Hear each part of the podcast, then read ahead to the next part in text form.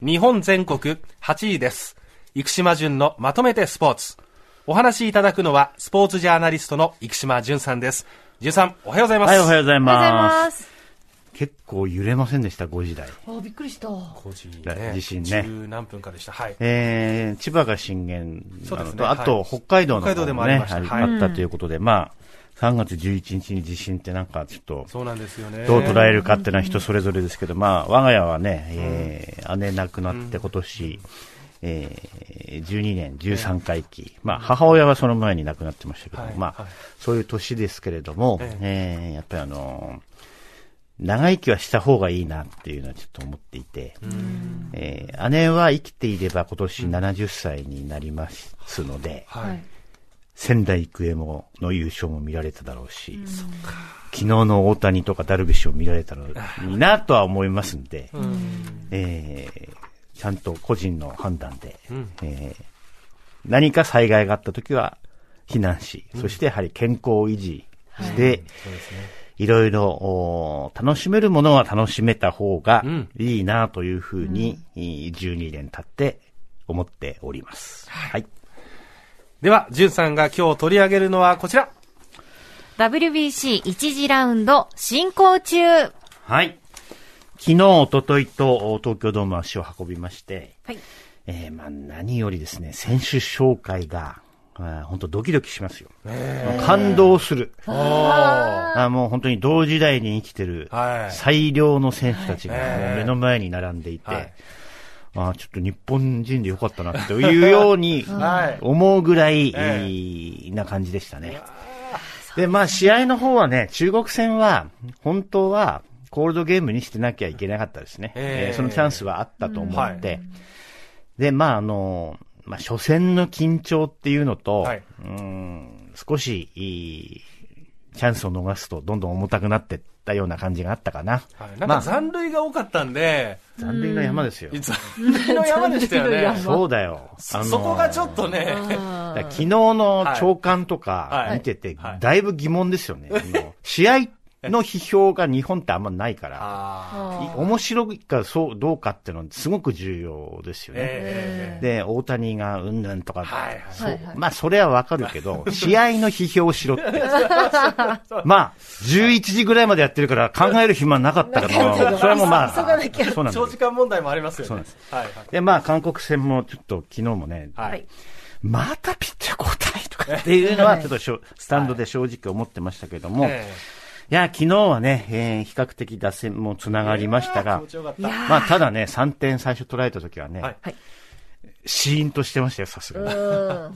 まあ、その後すぐに3回裏に4点取れたっていうのは大きかったと思いますけれども、はい。えーダルビッシュ昨日の会見でね、えー生まれ育った日本で投げる最後の登板だと思って今日は投げましたと。あ、そういう思いあるんだなっていうふうに、えーちょっと感じてですね、えーまあ、感慨深いものがありました。で、えー僕がですね、思っているのはですね、えーラース・ヌートバー。はい。まあ、あの、僕は、ヌートバーの、お招集には最初は懐疑的でした。えー、ヤクルトの塩見か阪神の近本の方がいいのではないかなと。まあ、短期決戦でね、ええコミュニケーション取れた方がいいの,、のではないかと思ってましたけども、いや、ヌートバー呼んできたのは栗山監督の大手柄ですね。あのー実は、ヌートバーって、えーセントレスカーディナルスっていう、まあはい。超有料企業みたいなもんですよ。い。うん素晴らしい育成力を持った球団で、異例のスピード出世を遂げた選手っていうので、野球ブロガーの間では大変注目されてたんですよ。はで、わかりました、本当に。えーヌートバーの良さっていうのは、選球眼、はい。まあ、あの、出塁率が高いっていうのと、あとね、打球の初速がものすごく速いんですって。はいはいメジャーリーグでもんトップ10に入るような、はいうんだ打球の初速があはいると。。で、打撃改造したっていう話はちょっとまあ今日時間それ、えー突っ込んじゃうとそれ一本になっちゃうんではいしませんけれども、えー打球の初速っていうのは、まあか初速と角度によって飛距離が大体決まっていくんうん初速が速いっていうことはヒットが生まれるチャンスがすごく高くなるんですねはい。そう聞いてて実際に見たら、やっぱりすごいわ。はあ。の、メジャーリーグでも長いキャリアを積める可能性のある選手だなっていうのを思いましたし、まあ、あと、なんかね、守備でも、すごいいいファインプレーがあって、はい。ありましたよ。結構北村さんお気に入りだって聞いたんだけど。そうなんですよ。あそう。そう。早いね。いや、一昨日見てた時に、ね母から LINE が来て、ヌートバーのファンになりましたって来たんで、あね、親子ともども。なるよね。いや、なります。ありますよ。そ昨日あの、ダグアウトで交代するときに、はいまあ、日本人立たないけど、ものすごいす、まあ、スタンディングオベーションに近いような、本当に心からの拍手が出てましたので。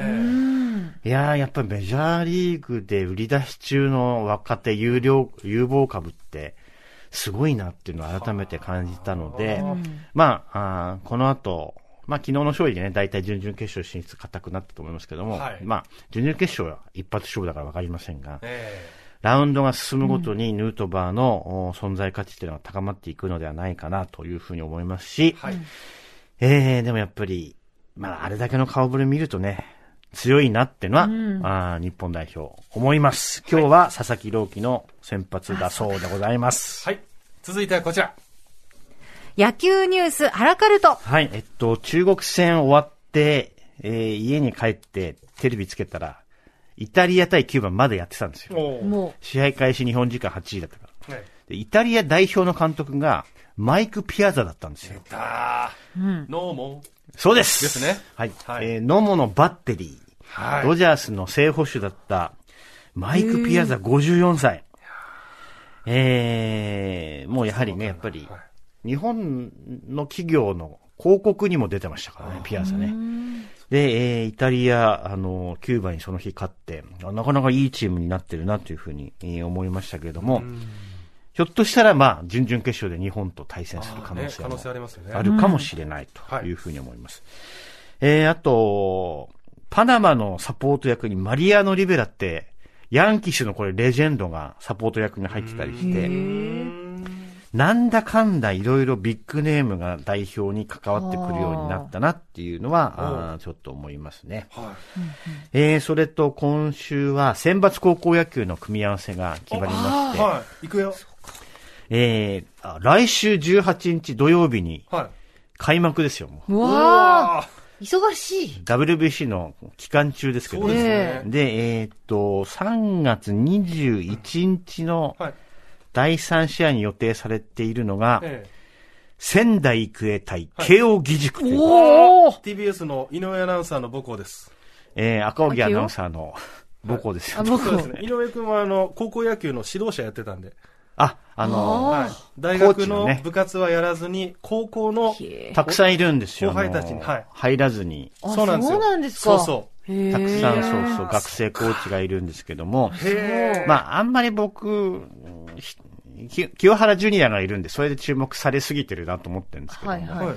えーまあ、それも一つ見どころなんですけども、慶応いいチームになってますけれどもまあ、ただ、あの、仙台育英ははい、夏と春の、まあ、これ連覇もかかってる。とい。うことで、はい。これ、まあ、今のところ祝日に予定されてんのかな？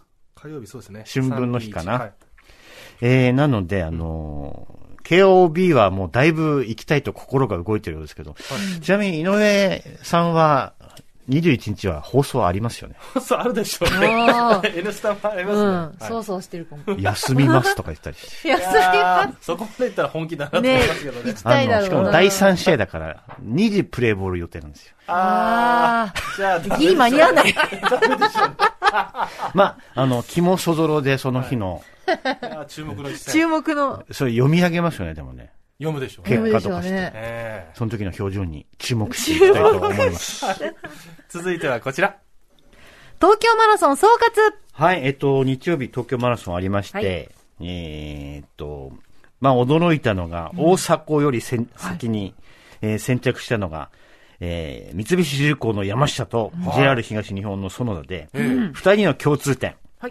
はい駒沢大学 OB ということで、駒大行ってんなと思ってええ、で、まあ、あの、10月15日に、えーパリオリンピックの選考レース、はい MGC が今年も東京で行われます。ますか前回とはちょっとあのコースが違うようですけどもね。で、えー50何人いるんですけども、えー暇に任せて、えーファイナリストの出身校を全部調べていったら、すごい。はい。そんなことばっかやってるんですいやいやいや、この12聞きたいです年間。はい。えー、トップ、はい。トップ。7人はい、駒沢大学。うわへー強いんだな、やっぱり。6人、青山学院大学。ほで、5人が東洋順天堂、4人明治、3人がはい、帝京東京農業大学、早稲田日体大ということでですね、ほこれ見てね、思ったのははい、数年前はの、い。まあ、実力、はい大学の実力がは、い数、えー数年後のマラソン界にええ反映されるものだなと思いました。はやっぱ大学の育成力ってものが、あ、大事なんだなと思いますね。で、駒沢大学7人中、7人のうち、まあ、今のお勤務先を見ていくと、6社にわたっているんで、ええ。これ多分練習方法とかバラバラなんですよ。そうなんだ。で、つまり、どんな練習に、をやることになっても、はい。対応可能なベーシックなものをはい、大八木監督と藤田コーチは与えてきたっていうことだと思うんですね。へえー、だからあの、箱根駅伝もね、全国の学校に予選会開放したりしてますけども、え。はい。えー、関東以外の人はもう一桁らしかいないんですよ。やはりあの、才能と、おまあ、情報、指導が、指導。うん、関東に集中しているのはこれ間違いないなと思いまして、まあこれがね、世界とはまた壁がありますけれども、えー、10月15日のいいレースを期待したいと思います。はい。ここまでスポーツジャーナリストの生島淳さんにお話を伺いました。淳さん、ありがとうございました。ありがとうございました日本全国8位です。生島淳のまとめてスポーツでした。